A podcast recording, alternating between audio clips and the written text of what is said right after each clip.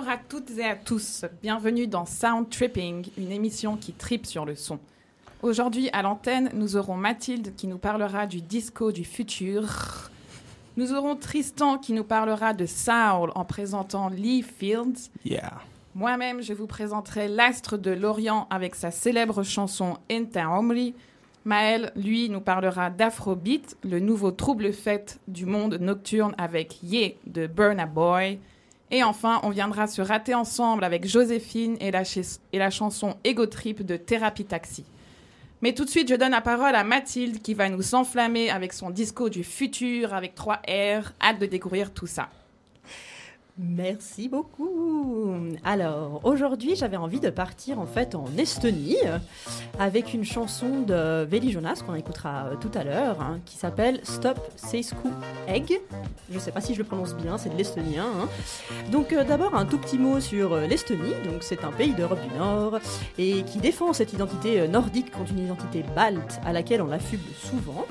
Et donc pour la petite histoire, en fait, à partir du bas Moyen Âge jusqu'en 1917 environ, le pays est dominé par une minorité germano-balte, descendant de chevaliers portugais. Donc à partir de 1710, c'est un pays qui va connaître une influence russe grandissante pour accéder à l'indépendance en 1917, mais malheureusement elle est intégrée à l'ex-URSS en 1940 suite à un pacte germano-russe.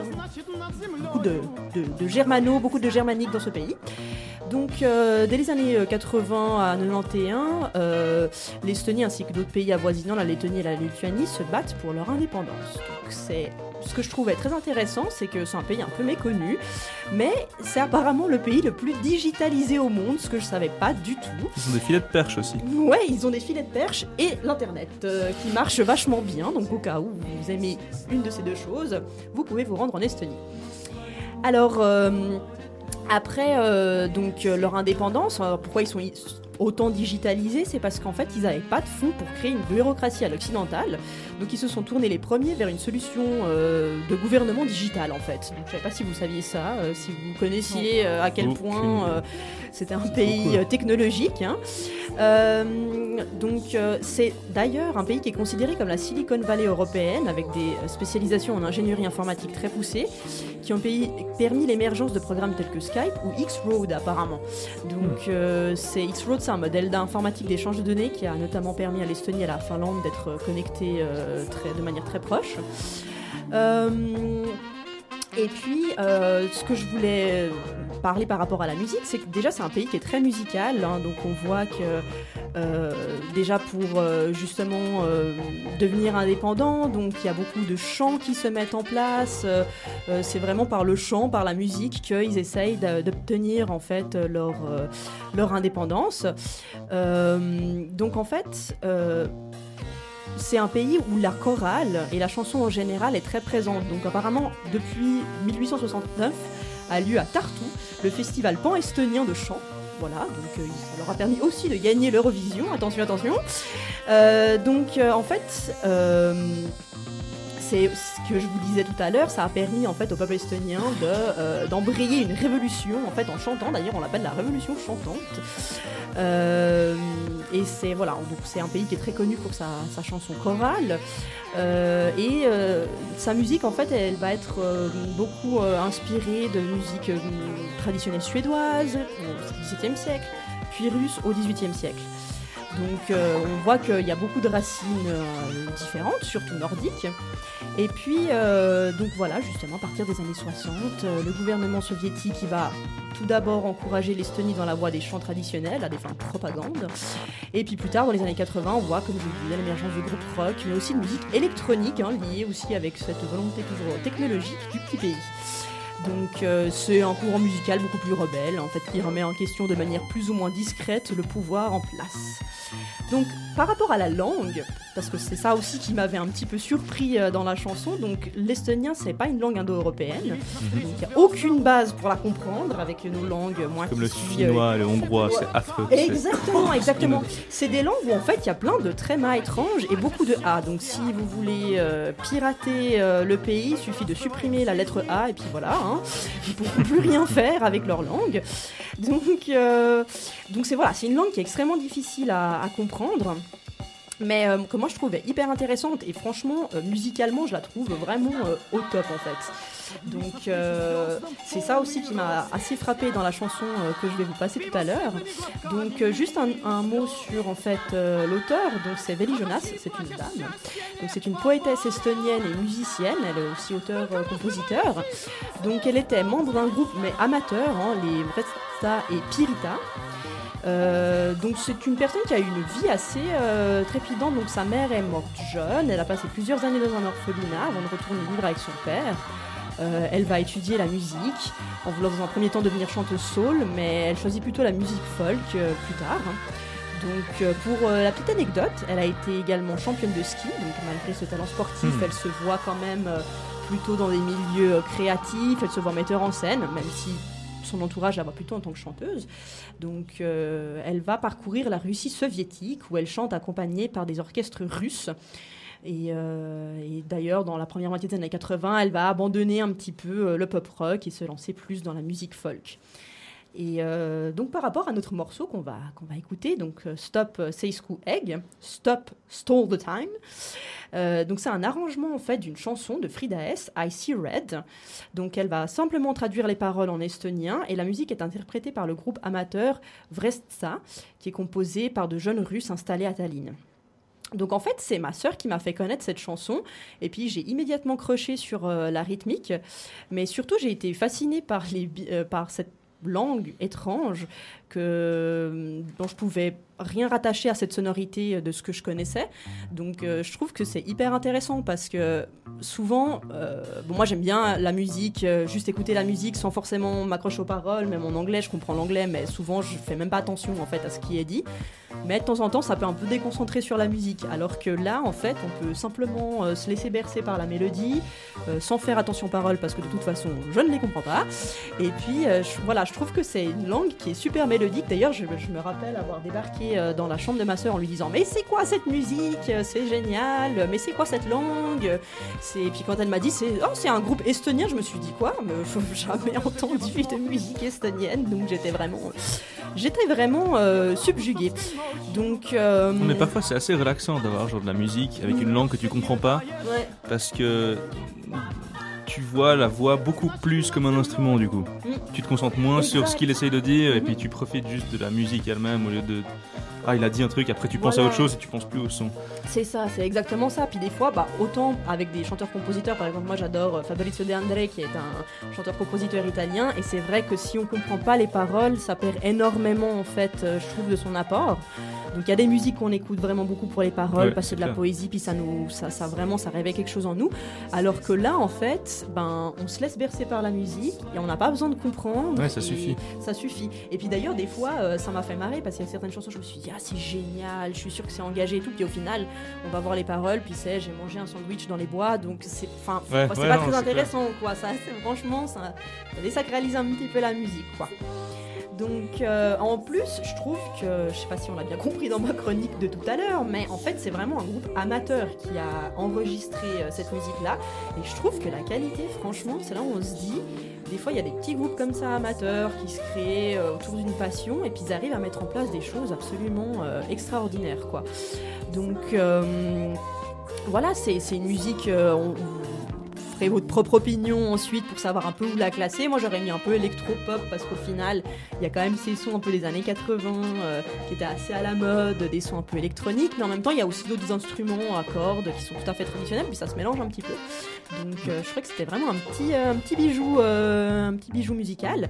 Et puis, voilà, on trouve pas forcément beaucoup d'informations sur le groupe. Par contre, sur YouTube, si vous allez voir justement pour écouter le morceau, il y a quand même pratiquement 2 millions de vues sur le morceau. Donc voilà, c'est quand même, euh, c'est quand même un morceau qui a voyagé, qui, qui réémerge. Donc ça, c'est aussi euh, la chance avec le digital de pouvoir retrouver facilement des choses qui étaient peut-être un peu cachées ou fallait peut-être être un peu initié dans le milieu pour les, pour les avoir.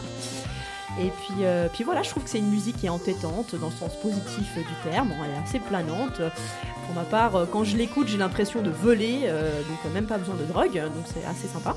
Donc voilà, c'est un peu comme de la drogue sous forme musicale en fait, au final. J'adore vraiment écouter cette chanson. J'espère que vous aimerez beaucoup aussi.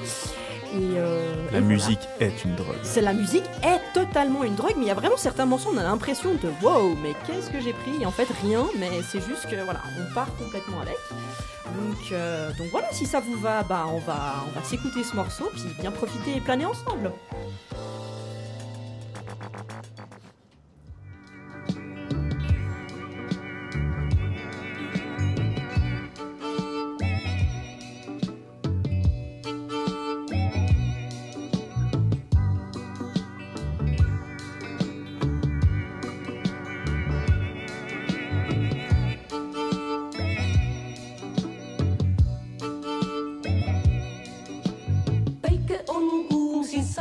õnneks on kõrbes valge, valge, valge liiv ja üks mees, kes viib kaamelite karavanini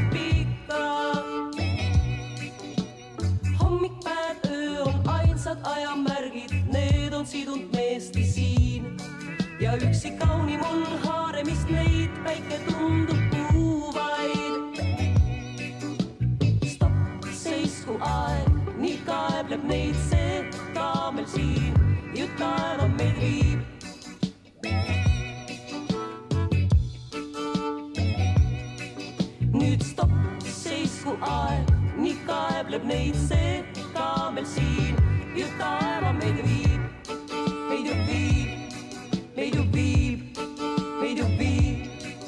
on mul lai limusiin, kiirus on tohutu õhus, kuid on surmav gaas ja mu mees, kes istub kõrval, hoiab rooli olen saanud, mis eales olen ihkanud kodul luksima, aga hingel on külm ma uurin silmanurgast meest, kes vaatab ainult teele.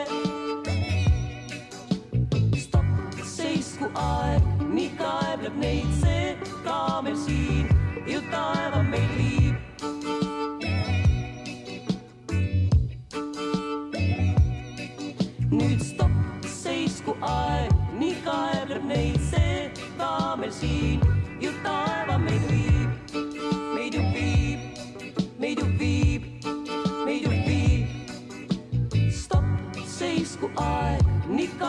meid, see ka meil siin ja taeva meil viib.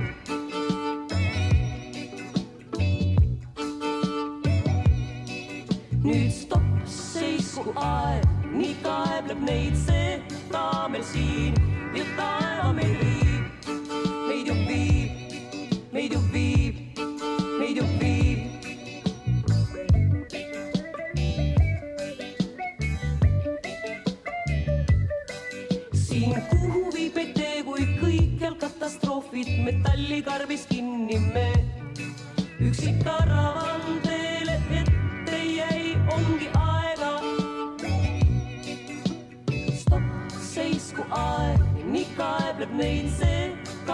see.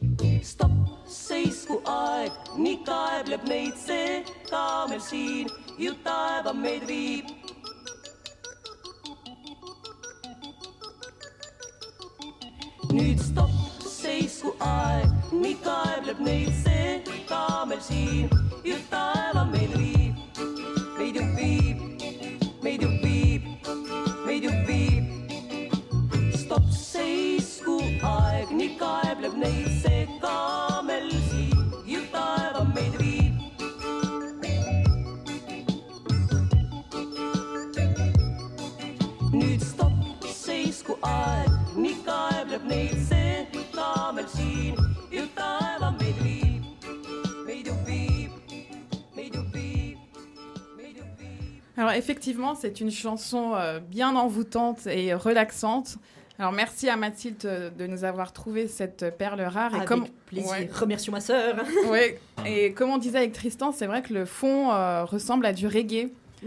Et... Ouais, t'as une basse qui est vraiment genre typique, genre euh, sur le deuxième temps, c'est pas sur le temps principal de la mesure et ça fait un peu la, syncope du reggae. Mhm.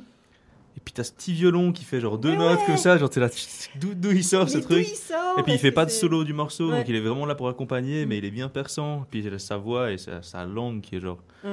Sa voix, elle est super. il a hein, une voix géniale, euh, c'est joli quand même. Ouais, ouais franchement. Euh, et, alors l'estonien, moi je trouve que ça, c'est super musical comme langue, du coup, je ne pensais pas du tout. Puis c'est vrai que ce petit côté aussi avec le, le violon, on peut penser si c'était pas du folklore simplement parce que dans le nord le violon en tout cas les, les cordes frottées c'est assez courant quoi. Et, et puis voilà donc euh, c'est vrai comme tu disais avant c'est un peu un ovni on sait pas trop dans quoi classer. Est-ce que dur à placer est-ce que c'est pop est-ce que c'est folklorique est-ce que c'est électro enfin je pense c'est un peu tout à la fois. C'est mieux de pas le placer c'est mieux de pas le placer. profiter de ça juste profiter alors, bah, merci encore une fois, Mathilde. Et euh, bah, maintenant, je vais passer la parole à Tristan qui va nous parler de Saul en présentant Lee Fields. Alors, bonjour à tous. Euh, alors là, en parlant de Lee Fields, je m'ouvre pas mal à vous parce que c'est vraiment un de mes musiciens préférés. je l'adore, c'est un de mes héros de, ouais, de maintenant. Euh, je pense qu'il le sera longtemps encore. Alors, il est actuellement considéré comme genre le dernier vrai roi du soul encore en vie c'est un des vieux de, de l'époque. Et avant, il y avait Charles Bradley, mais lui, il est décédé des cassettes. Je pas faire des jeux de mots maintenant. Euh, euh, il y a genre deux ans. Après trois ans. Euh, ouais, décédé il y a deux ans. donc ouais, j'ai dit soul. C'est quoi le soul? Bah, Comme style musical, c'est genre un mélange entre du gospel, du jazz et du rhythm and blues. Et ouais, on va, on va y revenir plus tard. Mais ouais, Lee Fields né en 1951, North Carolina, United States. Euh, à l'époque, on le surnommait Little JB, pas Justin Bieber, mais Little, James Brown. Parce qu'apparemment, il se ressemblait pas mal vocalement et physiquement. Euh, si jamais pour ceux qui connaissent pas, James Brown, c'était un grand artiste de la scène rhythm and blues, soul et funk aussi. Et euh, genre une grosse source d'inspiration pour Michael Jackson et, et Elton John. Euh, ouais, donc voilà. Apparemment, il, disait qu'ils se ressemblaient pas mal. Moi, je dis racisme. Parce que les deux sont renois, mais genre, enfin, ils se ressemblent. Enfin, oui, d'accord, Leafield s'est peut-être inspiré un peu de son style, mais genre, non, ils sont pas pareils. Euh, il a son propre style, il compose vraiment tout lui-même et il a une voix de bâtard. Quand je dis bâtard, il a vraiment genre une énergie, genre un peps et il a 68 ans. Euh, depuis ses 18 piges, il est actif il chante, il compose. Et en gros, il s'est taillé de chez lui à 18 ans. Euh, sa mère le suppliait de pas partir et il tenait absolument à New York pour make it. Et puis sa mère lui a filé toute sa fortune qu'elle avait à dispo à l'époque, donc 20 dollars. la même année, le mec publie son premier single. La même année, hein. Euh, il a bossé avec Cool and the Gang, B.B. King, Clarence Carter, The Manhattans et bien, bien d'autres. Et ouais, c'est un grand malade lui. Euh, bon, en vrai, il a fait une petite pause quand même, même une bonne pause vers les années 80. Euh, à cause du disco DJ qui a pris le dessus sur la musique populaire. Genre, il y avait vraiment plus trop de. Tu pouvais plus booker des salles pour faire du soul. Et puis, comme il avait une famille à nourrir, il s'est reconverti à l'immobilier. Euh, pour quand même mettre un peu de pain sur la table. Et dix ans plus tard, donc après dix ans, il a 50 ans, il fait un comeback avec Ace Records, un single qui s'appelle Enough is Enough. Pour les non-anglophones, c'est genre trop, c'est trop. Et ben après genre 10 ans de travail dans l'immobilier américain, je crois qu'il n'y a pas trop besoin d'expliquer ce qu'il y a dans le contenu YouTube.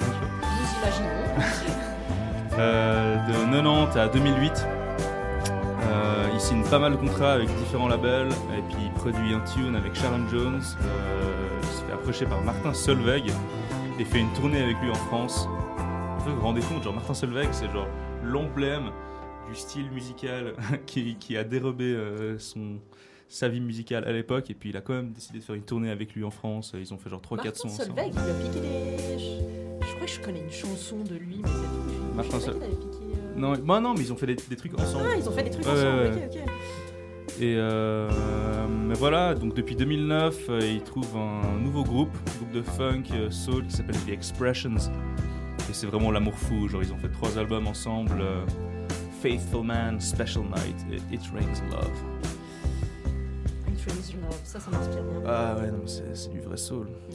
Et en vrai, c'est marrant en fait parce que t'as beaucoup t'as pas beaucoup de détails sur sa vie personnelle et genre on sait qu'il est avec sa femme depuis genre ses 19 ans, il a quatre enfants. Mais sinon, genre à part sa discographie, il a pas mené une vie particulièrement marquée par genre des traumatismes, de la révolution, euh, famine, peste noire, des trucs comme ça, ou de dépression mélancolique ou d'alcoolisme. Euh, c'est un gars assez chill quoi. Il est super sobre, assez cool dans ses interviews. Il, est pas bête, il compose assez intelligemment, il est plein d'énergie et puis il met vraiment genre une vie sa musique. Et genre, ouais, je trouve qu'il est incroyable. Je comprends pas comment il fait ça. Il, il, a, il prend le soul et il rajoute encore plus de soul dedans. Ouais, c'est fou parce que des fois on a un peu euh, cette euh, tendance à se dire oui, c'est des artistes maudits, forcément, donc la personne elle va forcément avoir une vie horrible. exactement. Sinon il peut pas s'inspirer pour il faire peut pas puiser au fond de son subconscient crasseux pour sortir un truc incroyable. étant donné que cet artiste a une vie horrible, il a le droit d'être un connard. Enfin, c'est ça cool qu'il y ait des gens qui soient complètement ouais, C'est juste un bon type. Mm, mm. Et genre, Puis dans son âme, son âme est déjà riche quoi. exact, exactement. Bah justement, j'avais un petit truc à dire là-dessus, une petite ouverture. Genre en gros chez les music lovers, genre le soul ça s'étend à une plus grande échelle que juste le style musical. Et pour moi, quand la musique a du soul, c'est qu'elle est genre poignante, elle te prend les tripes, elle te lâche pas. Tu sais, genre, par moments c'est presque désagréable et douloureux, mais tu sais pas trop quoi faire parce que c'est trop beau et tu peux pas arrêter d'écouter le son. Donc euh, du coup, il est rond, il te fait un câlin et ça passe. genre, du coup, c'est quoi votre soul à vous? Est-ce que vous avez genre Enfin, je sais pas, en fait, c'est même une question pour les auditeurs. Genre, c'est important de se poser cette question, je trouve, pour mieux se connaître. Genre, nous y commençons par Mathilde. Genre, c'est quoi pour toi de la musique qui te prend les tripes? Ben, il y a plusieurs types de musique, mais après, ça, c'est vrai que moi, typiquement, ça serait le blues. Mhm. Après, par exemple, dans la soul, je sais pas si. Ouais, on peut classer là-dedans. Il y a les Staple Singers, par exemple, que j'aime beaucoup. Euh, moi, c'est sûr que j'avais fait une playlist, j'avais nommé euh, la playlist raciste et sexiste parce qu'il n'y avait que des femmes noires. Et typiquement, c'est justement de cette culture plutôt afro-américaine. Mhm. Et je trouve qu'elles ont des voix mais juste tellement puissantes. Moi, si c'est vraiment euh, la voix, il faut qu'elle soit chaleureuse, ronde, forte, et puis que voilà, qu'elle Après, je trouve le fait qu'il y ait aussi les voix et quelques petites imperfections aussi, ah, ça, touche encore. Les voix, les voix griffées un peu, euh, qui sortent un peu du tréfonds de l'âme et puis qui, enfin, qui peuvent regrouper tout un vécu, même si c'est pas forcément le vécu de la personne, de l'interprète, mais c'est quand même tout un vécu autour. C'est des vécus que les gens peuvent avoir en écoutant, et euh, ça c'est clair. Il faut que la voix, faut qu'il y ait quelque chose. C'est sûr que typiquement, il y a certains morceaux que j'écoute juste parce qu'il y a des bonnes lignes de guitare, mhm. et ça me suffit amplement. Mais c'est vrai que si la voix, euh, j'aime pas ou elle me touche pas, je peux pas écouter quoi. Enfin, c'est vraiment. Alors les paroles peuvent être pourries aussi. Hein. Ça peut être euh, justement, je prends mon bain. dans, je sais pas moi, des bonbons Haribo, ça me va très bien comme parole, mais la voix, faut qu'il y ait quelque chose. Quoi. Putain, ouais. Ben, je suis assez d'accord au niveau de la voix, dans le sens où souvent, dans, typiquement la soul, je trouve que la musique qui est derrière, elle est assez douce. Mm. Et parfois, la voix, ben, elle arrive et il y a vraiment euh, une force qui se dégage juste simplement de la voix. Et ça porte limite toute la musique en fait. Et du coup, ça, ça, te, ça te met une claque, rien qu'avec euh, ben, une sorte de charisme qui se dégage de cette voix. quoi. Ouais, non, c'est clair. C'est génial. Moi, j'adore le soul, surtout que ta voix est un peu plus rauque parce que du coup, ça contraste avec le doux du son. Mm. Et puis, ça fait un mélange d'autant plus euh, coloré. Ouais, ça, ça met une claque. Moi, le soul, genre, ça. ça... Et toi, Lamia? Bah, moi, je propose qu'on découvre cette chanson parce que j'ai vraiment hâte euh, de l'écouter. clairement. Alors, euh, je sais pas si tu avais quelque chose encore à rajouter là-dessus ou est-ce qu'on balance Non, écoutez, non, tout va très bien. Alors, le prochain son, c'est Faithful Man. Euh, l'homme fidèle mhm. de Lee Fields, évidemment. Le, son qu'on écoutait en fond, c'est Magnolia, si jamais, de Lee Fields aussi, la version instrumentale, très très calme, très posée. Euh, je vous souhaite une bonne écoute de Faithful Man.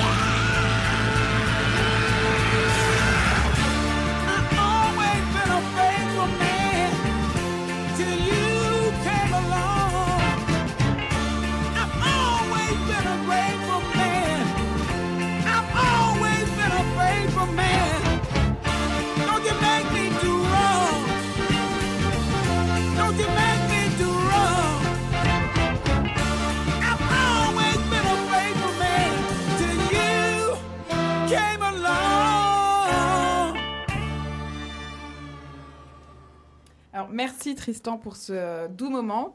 Euh, qu'est-ce qu'en avez-vous pensé euh, de cette chanson? Ah, moi j'ai adoré, euh, franchement, c'était trop bien. Et effectivement, il a une voix bien, tu sais, où il crie et tout, ah et ça j'aime bien. Parce que c'est vraiment genre les tréfonds de ton âme qui vibrent, et il faut que tu cries parce que la vie c'est pas facile et tout. Enfin bref, j'ai beaucoup aimé. Voilà, en résumé. Bah, moi, en toute objectivité. toute objectivité. Parfait. Bah écoutez, moi aujourd'hui, euh, je vais vous parler de celle qu'on dénommait euh, l'astre de l'Orient, la Dame du Caire. Cette chanteuse égyptienne n'est autre que la cultissime Oum Kalsoum. Décédée il y a 42 ans, sa voix et ses chansons demeurent éternelles et font encore vibrer les amoureux de l'esthétisme raffiné du verbe et de la mélodie. Un héritage formidable qui lui a valu d'être l'icône de l'apogée de la chanson orientale. Et pourtant, cette dame, je la déteste. En tout cas, c'est ce que je ressens lorsque je prends connaissance de ses chants dans la voiture de mon père, sur la route de l'école, pendant ces longs trajets de mon enfance au Caire. Selon moi, son art est une mélopée, un chant de peine.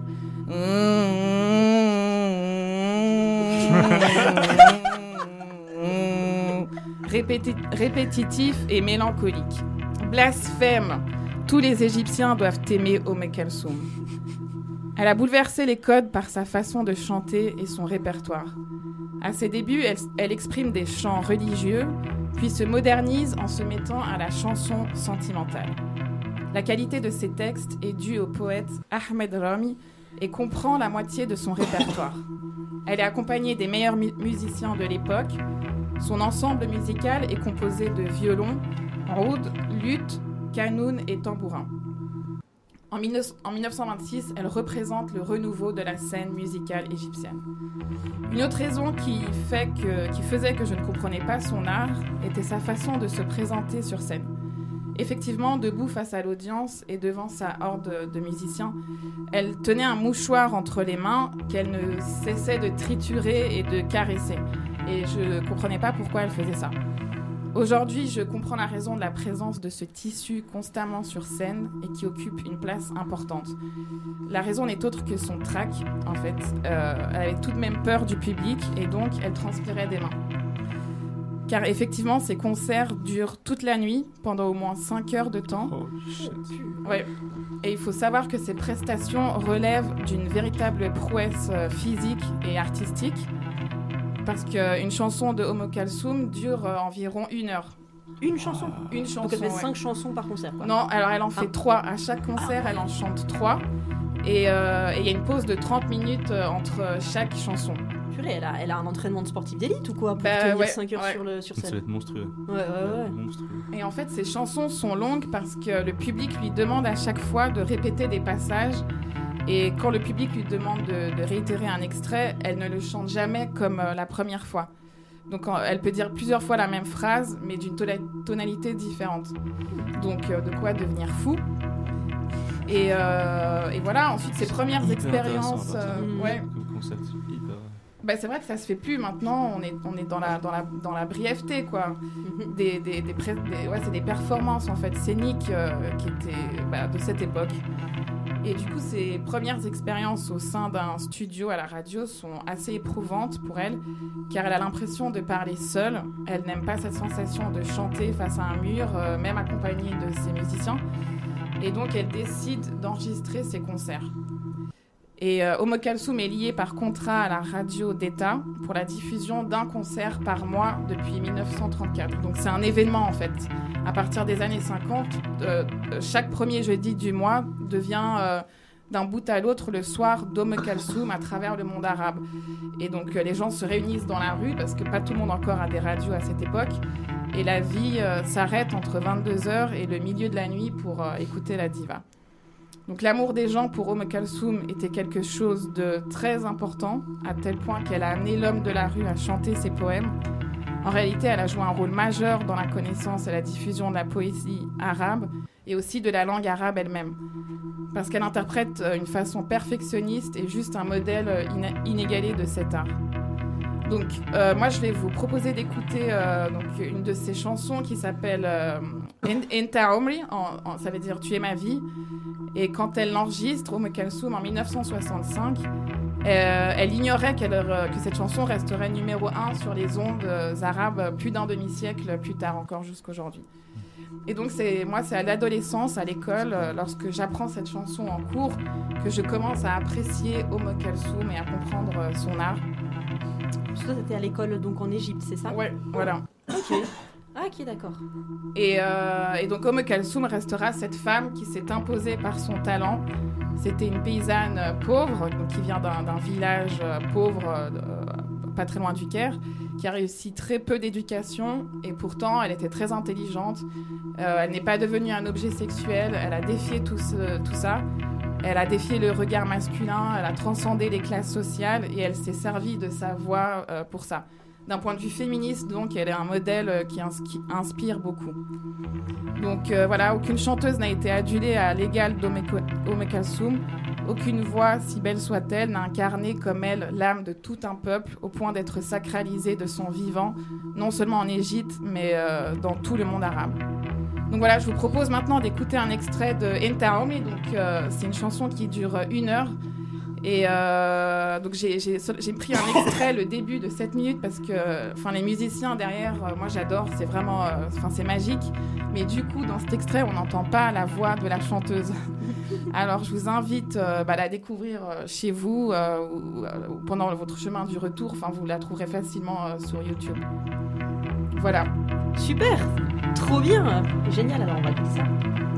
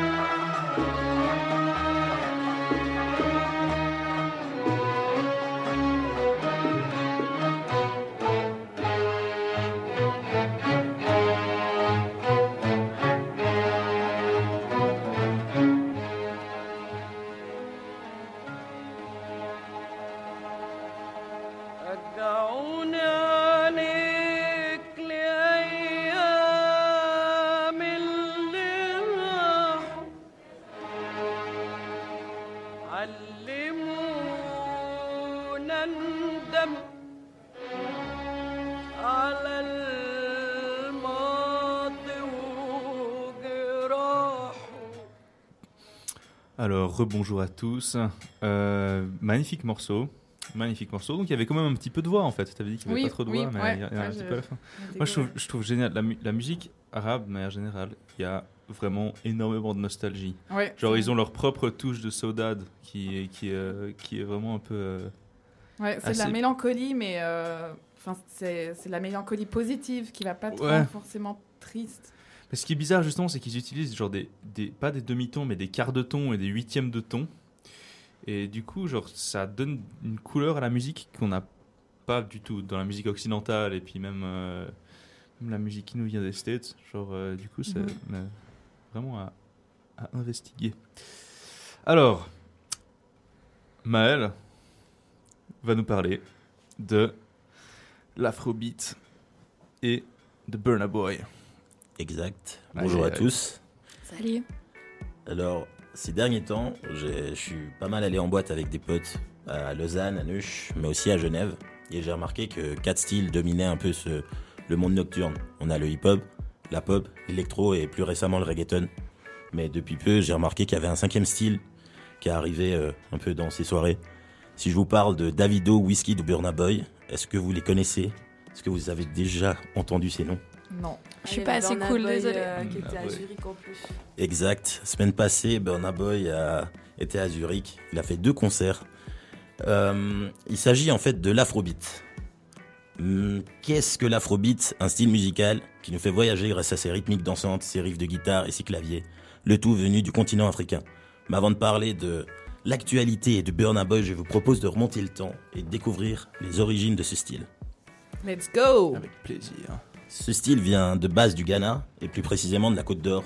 Euh, quand on parle de la Côte d'Or, c'est la côte qui est euh, plutôt contre l'océan. Et euh, on l'appelait la Côte d'Or parce que c'est là-bas qu'on trouvait ses ressources en fait.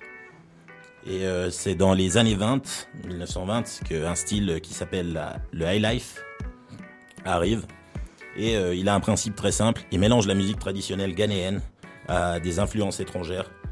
Et euh, il faut savoir que ce genre musical était tout d'abord joué par des orchestres avec beaucoup de cuivre, mais cette musique, elle était jouée que pour les colons et donc elle était très exclusive et le peuple ne se sentait pas inclus et le high life ne rencontre pas le succès espéré.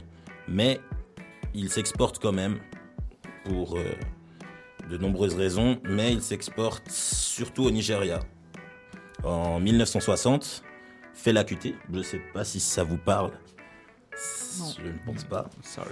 Un jeune trompettiste nigérian ayant fait ses études en Angleterre revient au pays, euh, désormais décolonialisé, et reprend les codes du high life. Il y mélange, il mélange au high life le jazz, tout simplement parce qu'il est fan de Miles Davis. Il mélange la funk, le blues et la soul, mais il ne prend pas les mêmes thèmes dans ses paroles. La musique de Fela devient les vecteurs de l'émancipation africaine. Ce style se veut dansant tout en gardant une part de contestation dans les paroles. Fela et son groupe connaissent un succès reten- retentissant et se font inviter dans de nombreux festivals de jazz, mais ils ne partent pas vraiment du pays et ils sont un peu déçus. Fela décide de partir aux États-Unis pour gagner un succès international, mais le contexte un peu tendu du pays fait qu'en allant là-bas, ils sont traités que comme des immigrés et c'est plutôt compliqué pour eux. Et ils rentrent donc au pays fortement déçus. Mais Fela est quelqu'un qui refuse de se laisser abattre et multiplie les concerts dans son pays pour devenir l'artiste qu'il souhaite être.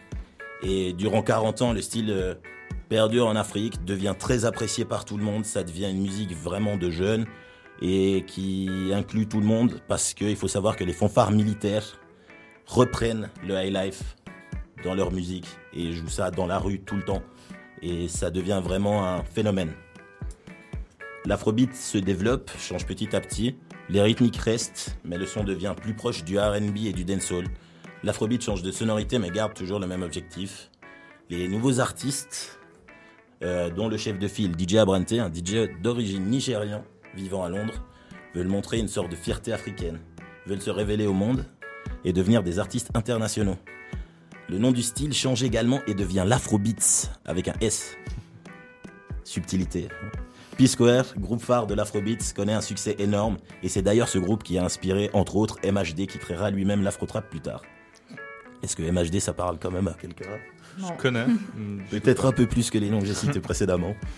Le succès de ce style vient de plusieurs facteurs, comme la population grandissante au Nigeria ou encore la reconnaissance internationale de la ville Lagos comme grande ville de la musique africaine. L'utilisation de l'anglais, langue nationale du pays, explique également une facilité pour son exportation. La langue choisie pour leur composition crée un lien entre le Nigeria et les pays anglophones comme la Grande-Bretagne ou encore les États-Unis. Les artistes s'exportent enfin et font des concerts ailleurs. Leur musique passe dans les radios, ils vont à la télé, font des collaborations improbables avec des artistes avec une énorme notoriété, comme Wizkid avec Drake, je pense que vous connaissez Drake, Mhm. ou encore Davido avec Young Thug.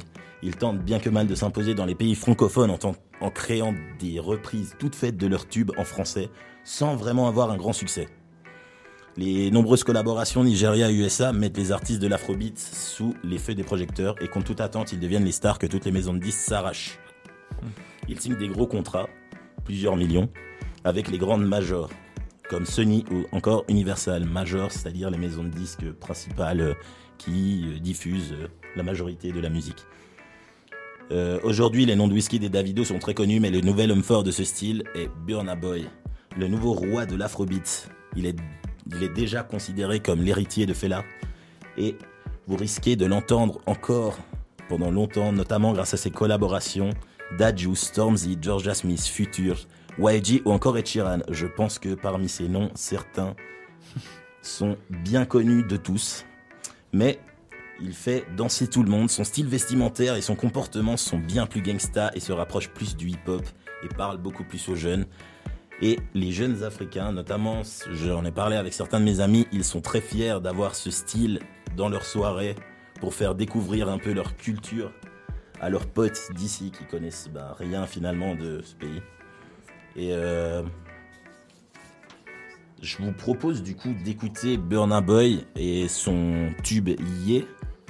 Euh, c'est le tube avec lequel euh, il, est devenu connu principalement et euh, avec laquelle euh, il s'est fait une place de choix dans le monde musical et avec laquelle il a pu créer des collaborations euh, avec beaucoup d'autres artistes internationaux. Nickel, splendide. Ça doit pas être facile à part ça de d'arriver FEMU et surtout de partir de. Je, pense, je suppose qu'ils n'ont pas forcément le, plus de moyens quand ils commencent à faire leur son. Et puis surtout d'exporter une musique qui n'est pas du tout connue à l'extérieur du pays sans avoir forcément les moyens. Ça doit être un truc, un feat assez. euh, À la base, euh, dans les années 60, ouais, c'était compliqué, mais depuis Ouais, maintenant avec années 2000, SoundCloud et tout, c'est plus facile d'uploader plus facile et il y a des, il y a même des maisons de disques qui ont été créées exprès pour ces styles là-bas. Ah ouais, trop cool. Ce qui fait que ça crée une impulsion et que direct les major, majors, comme je l'ai dit, euh, viennent chercher ces petits artistes parce que c'est un nouveau phénomène Ouais. et du coup ben ils veulent tous les avoir et c'est un peu le même principe que le reggaeton au final. Euh, on comprend plus ou moins les paroles, mais c'est des rythmiques euh, qui font vraiment danser et ça peut parler très vite à tout le monde. Ouais. Et du coup, c'est pour ça qu'on les retrouve assez facilement dans des soirées, en boîte, etc. Et voilà. Nice, génial. Écoutons ça alors.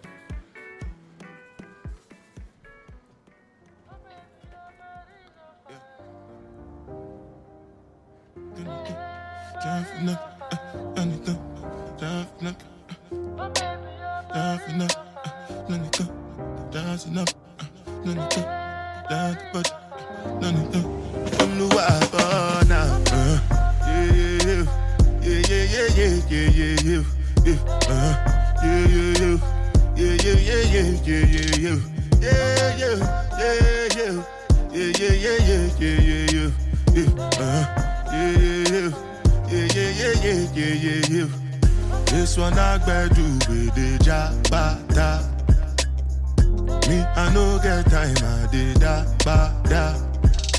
Dada cover my face, calling me la ba da.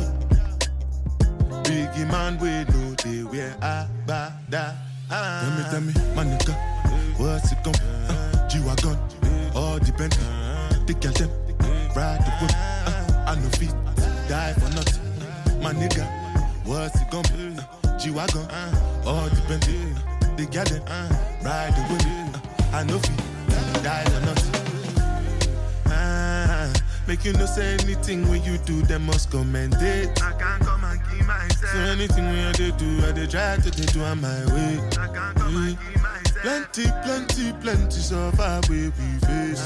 Just to make sure money day But my people then go say I know one buy I know one die I know one payment I want enjoy I want job life. I want buy motor I want build house. I still want to know Tell me, tell me, my nigga What's it gon' uh, G-Wagon All the Bentley The girl them uh, Ride the whip uh, I know feet Die for nothing. My nigga What's it gonna be uh, G-Wagon all the Bentley, uh, they got them riding with me. Uh, I know feet.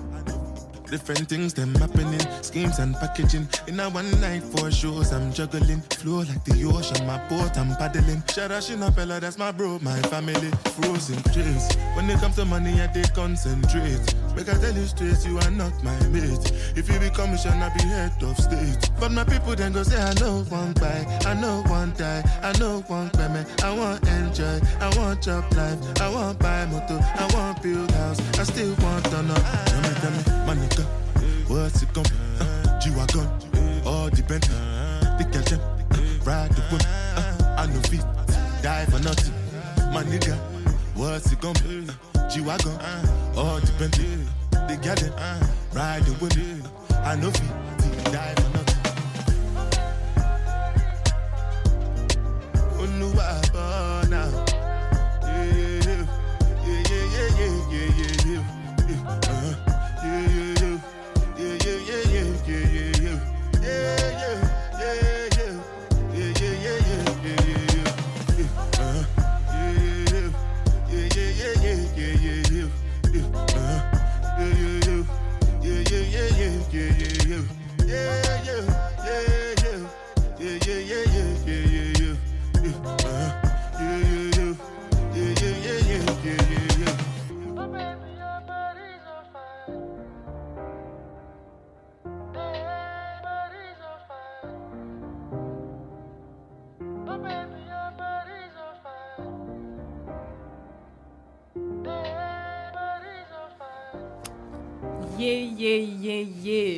Merci Maëlle.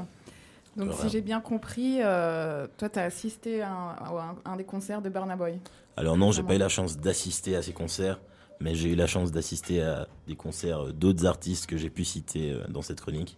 Et ouais, c'est, comme j'ai dit, c'est des rimes très dansants qui parlent à beaucoup de monde. J'ai vu beaucoup de, ben, toutes les cultures s'étaient réunies, tout le monde dansait, c'était vraiment incroyable et c'était vraiment un beau moment. Et enfin, c'est cool de voir qu'il y a des gens qui s'intéressent à ce genre de musique Ouais. et alors qu'ils viennent pas forcément de là-bas et c'est top. Ah, trop bien, tu nous as donné envie. Nickel, nickel. Moi je vais, moi, je vais check un peu les artistes que tu as cités, ça, ça m'intéresse. Euh, alors maintenant, Joséphine va nous parler d'un Oui. groupe plus ou moins célèbre, je crois qu'ils sont quand même assez famous.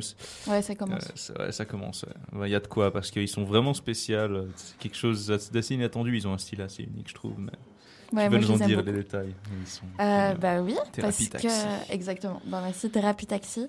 Donc euh, c'est un groupe français et euh, en fait euh, moi je les aime vraiment parce qu'ils ont une manière d'écrire euh, nos vies qui est hyper crue et euh, qui du coup me semble vraiment plus vraie en fait. Ce qu'ils font de, de fort, c'est que c'est euh, en fait c'est- c'est une meuf et un gars qui sont micro et du coup euh, elle il mélange souvent les pronoms. Des fois c'est lui qui veut choper Chula, des fois c'est elle et des fois lui et elle ils veulent choper le même gars.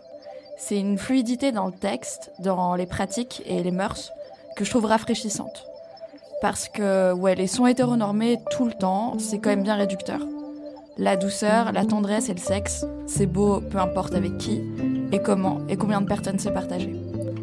Mais euh, du coup, le son que je vais vous passer aujourd'hui, c'est plutôt euh, le tube des anti-soirées en fait.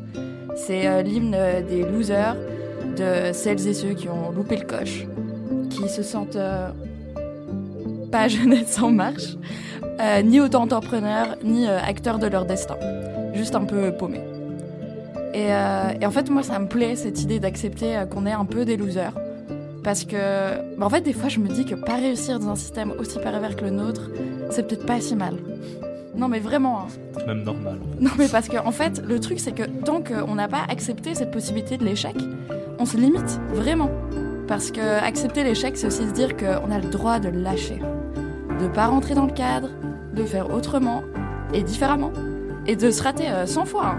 Mais euh, de réessayer. Plutôt que de se plier en cas dans un moule qui est peut-être confortable et sûr, mais dans lequel on se sent pas vraiment soi, pas vraiment libre, pas assez vivant. Ça me semble une entreprise un peu plus intéressante. Et puis il y a des personnes à qui ces modèles dominants vont parfaitement. Et vraiment, tant mieux pour euh, elles et eux. Et euh, le seul truc, c'est que ça ne veut pas dire que nous, on doit tous s'y forcer, sous peine d'être des crevards, des flemmards ou des salopes. Moi, j'ai passé la majeure partie de ma vie, et puis, enfin, moi, ça va, tu vois, j'ai 21 ans. C'est encore tôt, mais j'ai vraiment passé déjà tellement de temps à essayer de m'épuiser, à essayer de faire les choses comme il faut, et à culpabiliser de pas y arriver, ou à culpabiliser de pas être heureuse quand j'y arrivais. Et euh, parce que c'est, en fait, c'est épuisant, c'est vraiment épuisant. C'est, euh, faut toujours être actif, faut être productive et productif, rentabiliser son temps, rentabiliser ses relations, se faire LinkedIn, saisir toutes les opportunités, être flexible. Ça, c'est genre le grand mot de la décennie. Euh, ça veut juste dire euh, qu'on nous demande poliment en fait de renoncer à toute forme de stabilité, mais en gardant le sourire. Parce que oui, il faut sourire. Il faut pas oublier de sourire. Il faut être heureuse ou chercher à être heureuse. Et si tu l'es pas, puisque t'as pas acheté le bon produit, ou que t'es pas assez défoncé au boulot, ou que bah, juste il te faut un homme en fait. Bah oui, donc vas-y remets le paquet sur la séduction. Parce que ouais, faut être belle et beau et mince et musclé et pousser de la fonte et s'épiler et discipliner son corps. Et surtout pas l'écouter. Mais euh, le transformer pour avoir le droit d'être aimé. Donc ouais, faut bosser dur. Faut bander dur, faut mouiller vite et jouir par pénétration vaginale à chaque fois. Aimer le sexe, si on est un homme, tout le temps et mécaniquement. Et si on est une fille, quand même pas trop, et seulement avec son copain. Puis si on n'est euh, ni un homme ni une femme, l'imaginaire sexuel mainstream, on est de façon exclue. Faut être euh, heureux, s'échiner à être heureux, selon un modèle bien précis, et surtout pas réfléchir. Non, mais ce serait dommage en fait. On risquerait de se rendre compte que être heureux pour soi et par soi, c'est pas le plus important. Et euh, que cette définition du succès et d'une vie bien vécue, elle est peut-être un peu vide, puis presque un peu cruelle en fait. Parce que, ouais, moi je la trouve dure cette conviction euh, que ce qui compte c'est soi, c'est son succès perso, savoir le bon taf, la bonne gueule, le bon euh, summer winter body, choper le bon gars ou la bonne meuf pour s'établir dans le bon appart, isolé dans sa relation monogame exclusive, pour partir faire des vacances en avion dans le bon endroit, et euh, un jour avoir euh, 1,2 enfants à soi, aussi dans les statistiques. Euh, je sais pas, moi ça m'angoisse, Euh, ça m'étouffe un peu. Et, euh, vraiment tant mieux si, si c'est pas le cas pour d'autres personnes. Parce que vraiment mon but c'est vraiment pas dire à qui que ce soit comment vivre sa vie. Moi je supporte pas qu'on me le dise. Et euh, en fait le seul truc c'est que je voudrais juste que ce soit pas la seule option reconnue, pas la seule option euh, valorisée et soutenue publiquement et par les institutions. Alors euh, en fait tout ça pour dire que cette année, vu qu'on approche le mois de décembre, au lieu de culpabiliser sur euh, tous les objectifs qu'on n'a pas atteints, toutes les cases qu'on n'a pas cochées avant 2020, euh, venez, euh, peut-être on, on se pose juste avec nos potes au chaud, avec nos cernes, nos peaux et nos rêves fatigués, avec nos plans cul qui ont fini par être plus tendres que prévu, nos corps un peu flasques mais pleins de chaleur. Et puis, au lieu d'obséder sur tout ce qu'on devrait changer chez nous, pour être plus performante, plus efficace, plus bonne, pour mieux produire, pour mieux accumuler et consommer au final, bah, peut-être qu'on peut juste essayer d'imaginer ensemble comment on pourrait, mais vraiment dans nos interactions en fait, être euh, plus douce et doux, plus bienveillante. Euh, comment on pourrait faire euh, société ou communauté ou famille ou couple différemment. Comment on veut se connecter en fait aux autres et comment on veut entretenir ces connexions à nous, aux autres, à la nature. Parce que peut-être qu'une vie bien comme il faut, une vie heureuse et pleine de succès, nous collectivement, on se, porterait mieux en fait si on cherchait à avoir d'abord euh, des vies qui ont du sens, des vies connectées, entrelacées, interdépendantes, de plein de nouvelles manières qui nous restent juste à inventer. Alors quand le chanteur il dit Loser, j'ai passé des heures à rien niquer, ni le game, ni ta mère. Branleur, j'ai jamais trouvé la moi du succès. Bah moi non plus, et si vous non plus, c'est peut-être pas si grave. Donc euh, merci pour ces belles heures de connexion et bonne fin d'année.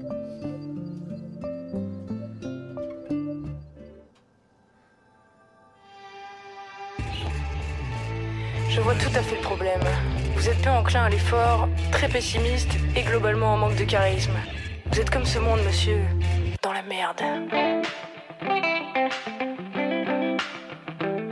T'as fait beaucoup de progrès ces derniers temps. Moi j'ai stagné dans un bar à boire avec des gens, t'as pris de la vitesse, des skills et des paillettes. J'ai pris de la bedaine, des rides et de la fumette. Je vois ma vie en slow motion. Soit je suis seul, soit je ramène une meuf jeune. Je suis pas dans une ambiance maximale. En moins de 30 secondes, je me suis fait maximal. J'ai salué la gloire un instant. La fête appelle le mal, loin du succès abyssal. Je pensais que ce serait différent. J'aurais pu faire du sale comme un vulgaire animal. Loser, j'ai passé des heures, rien niqué. Ni le game, ni ta mère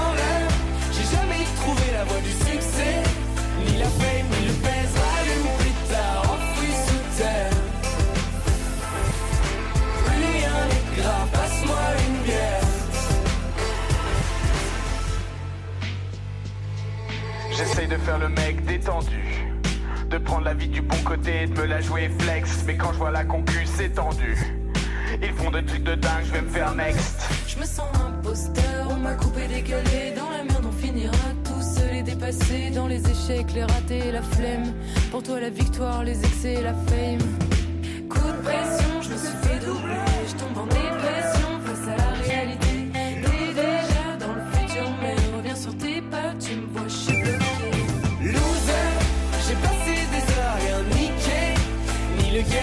Mère en l'air. J'ai jamais trouvé la voie du succès.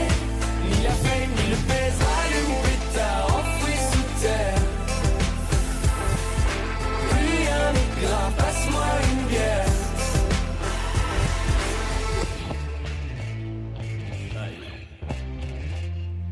Ça fait beaucoup de ratés pour un plan. Ça fait beaucoup de projets pour du vent. T'as pris le sérieux, le chiant et la grosse tête. J'ai pris les degrés, le fun et la grosse fête. Je vois ma vie en dérapage. Des drifts stylés à toutes les pages. Mais je vois les autres en décalage. Dans leur succès, putain, ils phasent. Rien n'a changé pour le mieux. Branleur au maximal, toujours sourire amical. Je voyais ma vie loin des cieux. Platine, c'est pas si mal pour un vulgaire animal. Loser, j'ai passé game,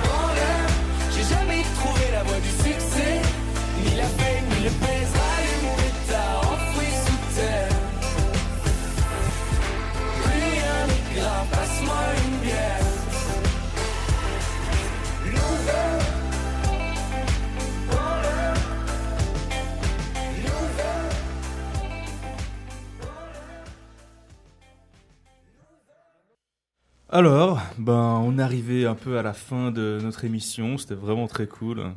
Que des chroniqueurs magnifiques et des thèmes magnifiques. Euh, Peut-être une petite ouverture en fait sur le dernier. C'est parce que tu mentionnes euh, le bon taf, la bonne situation, le bon succès. Genre, franchement, Mhm. euh, ça, ça m'énerve que la mœurs ait intégré ce mot de bon, les mœurs de la société aient intégré ce mot de bon parce qu'il est tellement personnel. Genre, chaque personne a sa propre perception de ce que c'est que c'est bon. Genre, t'as pas de bon général. Genre, ok, tu sais que peut-être tuer une personne, c'est mauvais. Mais. Ouais, moi, c'est ce que je trouverais mais a- Mais il y a intéressant. des trucs, genre, il y a tellement de trucs qui sont pas générales. Enfin, au-delà du fait que c'est subjectif, c'est aussi un peu une autre manière de regarder les choses. Est-ce qu'on regarde en mode bon, mauvais, euh, bien, pas bien, noir, blanc, euh, tout est hyper euh, dichotomique. Mhm. Et il y a toujours un côté un peu moralisateur derrière. Et qui, comme tu dis, relève de, de valeurs qu'on a personnellement, ou est-ce qu'on se dit plutôt qu'est-ce qui fait sens Ouais, c'est Qu'est-ce clair. qui, euh, qu'est-ce qui collectivement euh, nous amène un peu plus loin, quoi. Le Et truc, c'est- je trouve ça intéressant. C'est moins culpabilisant que si on est toujours dans une dichotomie euh, bon-mauvais. Ouais, c'est clair. Non, mais le, le problème, c'est que c'est. Il y a aussi le- notre, notre culture nous enseigne la dichotomie bon-mauvais, que genre, pour chaque truc de bon, il y a la contrepartie. Ah puis, oui, y a- on on l'a pas inventé. Hein, c'est- Voilà, c'est- mais après, tu vois, il y a- y, y même le yin et le yang qui est là un peu pour nous aider. Et même celui-là, on arrive à un peu massacrer l'interprétation du yin et le yang. Genre, on voit le truc en mode, ouais, dans tout ce qu'il y a de bon, il y a quelque chose de mauvais. Dans tout ce qu'il y a de mauvais, il y a quelque chose de bon. Ou alors, tu peux le voir comme genre, imagine deux poissons, genre le poisson noir qui bouffe le poisson euh, blanc et puis le poisson blanc qui bouffe le poisson noir pour survivre. Bah, au lieu de voir ça comme ça, que c'est une lutte, bah, tu vois ça comme une danse. Genre, Ouais, non, si j'entends encore une personne me dire que l'homme est un loup pour l'homme, je vais péter un câble. Enfin, Ouais, c'est trop chiant, c'est casse-couille. Je dis juste dire que les deux, les- ces deux carpes, la blanche et la noire, dansent ensemble, et puis que l'une ne peut pas exister sans l'autre, et s'il n'y avait pas l'une, il n'y aurait pas l'autre, et du coup il y a un tout, et c'est très chouette. bah, ouais, juste soyez bienveillants euh, envers vous-même et les autres. C'est tout ce que j'avais à dire. Mais bravo à tous, c'était vraiment chouette. Euh, on arrive un peu à la fin de. Ben, C'était notre troisième euh, séance pour les bananes vertes sur le sound tripping. Moi, ça me ferait clairement plaisir de revenir. Je sais pas pour vous, mais moi, j'ai adoré ce concept. Je trouve ça vraiment, vraiment cool. Je sais pas si c'est juste une émission pour les bananes vertes ou si c'est euh, aussi euh, une émission générale. Mais c'est vraiment. Bah, moi, en tout, cas, euh, ouais. en tout cas, ça me ferait bien plaisir de bah, d'y revenir et puis de continuer éventuellement euh, à faire euh, ce genre de concept, quoi. Ouais, c'est vraiment chouette. Voilà, j'espère que vous avez tous apprécié. Si vous avez des mots à dire aussi, euh, n'hésitez pas. Et Ah, puis, Peut-être euh, euh, merci à, à Jen quand même, hein, ouais, qui, oui. est- qui s'est levée merci à euh, Jeanne. Clairement, trois merci samedis euh, juste euh, pour s'occuper de nous. C'est quand même hyper de sympa. nous et, euh, avoir, euh, Ben, de rien, ça m'a fait la plaisir en tout cas d'être euh, votre formatrice. Et puis bah, si l'émission, le concept vous plaît, moi je pense que je vais lancer cette émission la semaine, la- le semestre prochain. Donc euh, je pense que ce sera peut-être une mensuelle ou, ou peut-être euh, toutes les deux semaines, on verra, en fonction du temps de tout en chacun. Mais Mhm. c'était un plaisir en tout cas d'être votre formatrice. Très clairement, puis merci beaucoup donc, de nous avoir transmis euh, déjà euh, le savoir au niveau euh, radiophonique et puis, euh, et puis technique et de m'avoir euh, sauvé un petit peu euh, tout à l'heure. Très appréciable. On, on apprend puis, toujours quand on est dans la merde. Ouais, c'est clair. vraiment ça. C'est clair, c'est clair. Très bien, alors euh, je vous propose de lancer notre magnifique jingle avant de, avant de se retrouver éventuellement le semestre prochain. Big up à tous. À bientôt. À bientôt.